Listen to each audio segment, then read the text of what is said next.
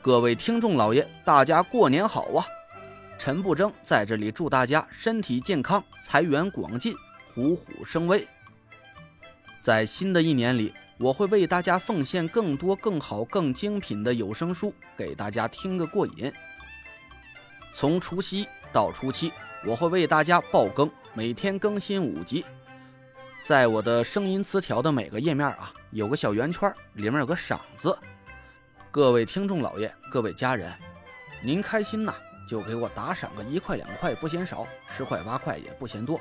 毕竟啊，咱这书还有很多很多集要去听，而且是一直免费让大家听的，这我也得吃口饭嘛，是不是？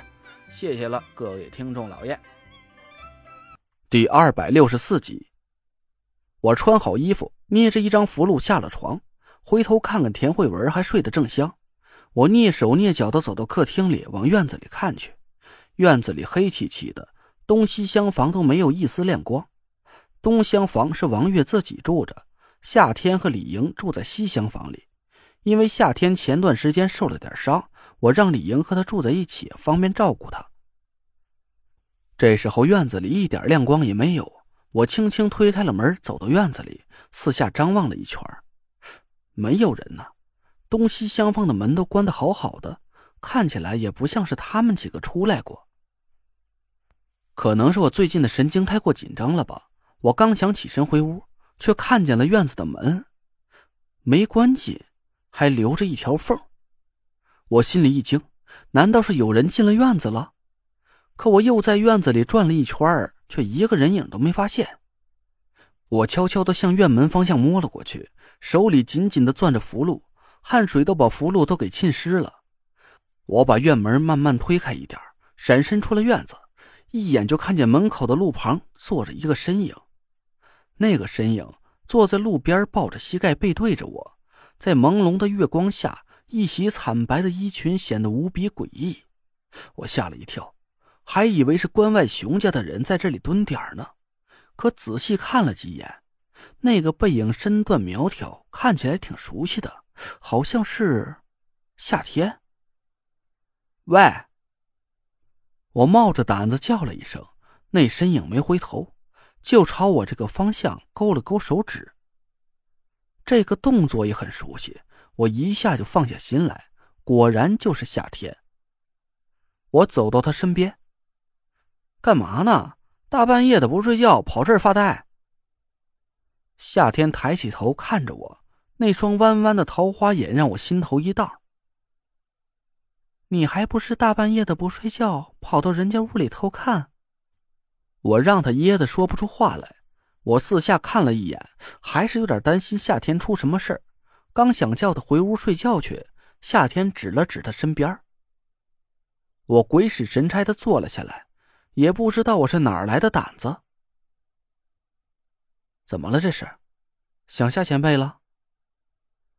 夏天哼了一声，哼，想那老不死的干嘛？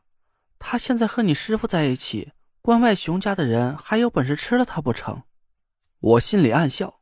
其实从夏风失踪的事儿，我就看出来了，夏天他们爷俩的关系很好，他只是嘴硬罢了。那你想谁呢？总不会是在想……我刚想调笑他一句，是不是想我？却一下子停住了嘴。我后背一阵发凉，心虚的回头看了一眼，夏天的眼睛水汪汪的看向我，我赶紧躲开他的目光。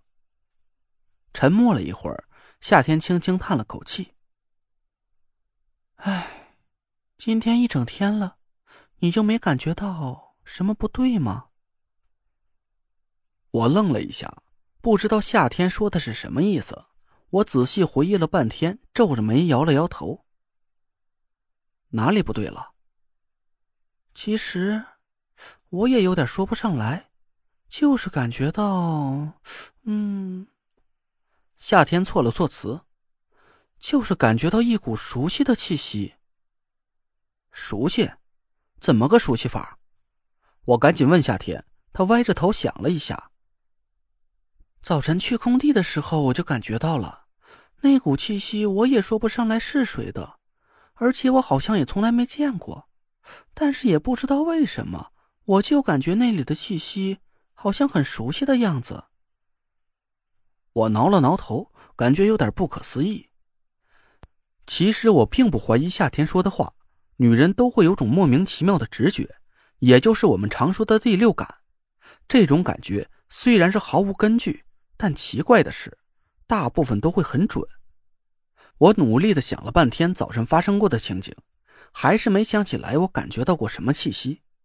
我摇了摇头，夏天抿着嘴，一副大惑不解的样子。早晨在工地上感觉那股气息的时候，我还没太多想，可能是以前见过什么熟悉的人出现在那里吧。可下午到了胡磊家的时候，我又感觉到了那股气息了。啊，胡磊！我有点吃惊，他家也没有什么其他人呢，就我们几个一起去的。难道你感觉到的是我们自己人身上的气息？不会。夏天注定的摇头。我们几个天天都在一起，我还不至于分辨不出来。胡磊家里的那股气息和工地上的很像，可是，又好像不是同一个人的。夏天说的这件事儿很离奇，我低头沉思了半天，重重叹了口气。我实在是想不明白，你为什么会有这种感觉？工地上的人很多，可能会有你以前见过的某个人也说不定。可胡磊家，哼，这除了那只癞蛤蟆就没别人了。你说的那种气息，难道是会从他身上发出来的？嗯，夏天突然愣了一下，半天过后突然点了点头。还真有可能。我差点忍不住笑出声来。不是吧？那只癞蛤蟆会是你以前认识的熟人？夏天白了我一眼说。他跟你才熟人，跟你全家都熟人。不过你说的，好像还真是这么回事儿。我就是从胡磊搬出那个盆子给我们看癞蛤蟆的时候，就突然有的这种感觉。我愣了愣，仔细回忆了一下胡磊搬出盆子的时候，我看见了一滩烂泥，里面趴着一只面目可憎的癞蛤蟆，可我却没有一丝什么熟悉的感觉。可能是夏天想多了吧，我无奈的摊了摊手，夏天却紧皱着眉头低头沉思了半天。明天我们再去一趟胡磊家吧。我点点头，招呼夏天赶紧回去睡觉。夏天软软的对我伸出手，我只能把他拉了起来，他却趁势一下子软倒到我怀里，贴着我的耳朵吹气如兰。你老是叫人家睡觉，讨厌。好了，人家听你的，我们一起睡去。这句话可把我吓了个魂飞魄散，我赶紧推开夏天，几步跑回了卧室，直到躺在床上，我的心脏还在扑通扑通的狂跳，嗓子眼儿都被顶得生疼。院子里传来轻轻的关门声，我松了口气，这位姑奶奶可算是消停下来了。我脑子里老是想着夏天说的那股熟悉的气息。可我想了半天，工地和胡磊家里除了我们五个人之外，就没有什么重复的人出现了。而且夏天还说，这两个地方感受到的气息虽然都很熟悉，但是又好像不是同一个人的。这到底会是谁呢？想了半天也没有结果，我的困意渐渐涌上来，刚想闭上眼好好睡一觉，突然我胸口一震。凤佩散发出了一股温热的气息，我赶紧睁开眼，却看见田慧文双目炯炯的盯着我，我打了个哆嗦。怎怎么还没睡？你刚才去哪儿了？没啊，没去哪儿啊，不是去门口了。夏天他和我说，我刚想把夏天感觉到熟悉的气息的事解释给田慧文听，他却不由分说的一翻身压到我身上，眼睛里喷出了。呃，那种光芒，让你深更半夜跑出去干坏事儿，我要给你个刻骨铭心的惩罚。呃，我接受着田慧文的惩罚，心里却在想，我以后是不是应该多犯一点此类的错误？这种惩罚，嗯，实在是让人受用啊。